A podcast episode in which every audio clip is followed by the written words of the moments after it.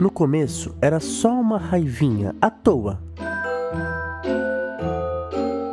Uma coisa boba que nem tinha razão de ser, mas que mesmo assim era.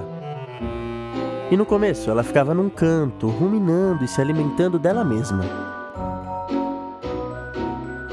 Depois de um tempinho, ela começou a se alimentar de outras coisas.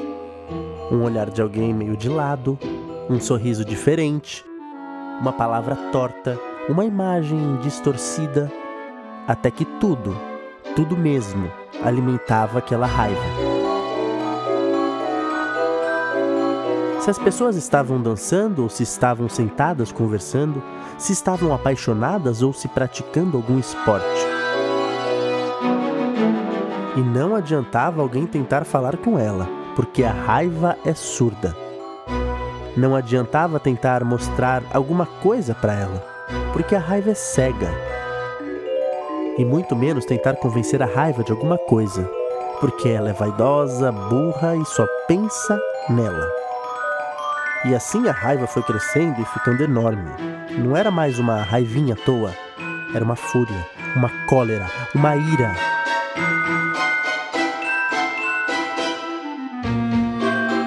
E era tão grande que não cabia mais nela mesma. Então ela.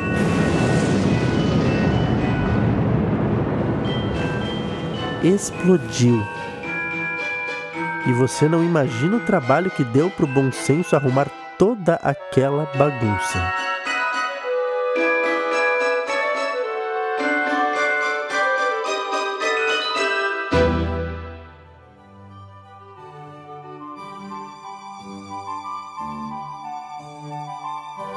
Essa foi a leitura do livro A Raiva de Blandina Franco e José Carlos Lolo.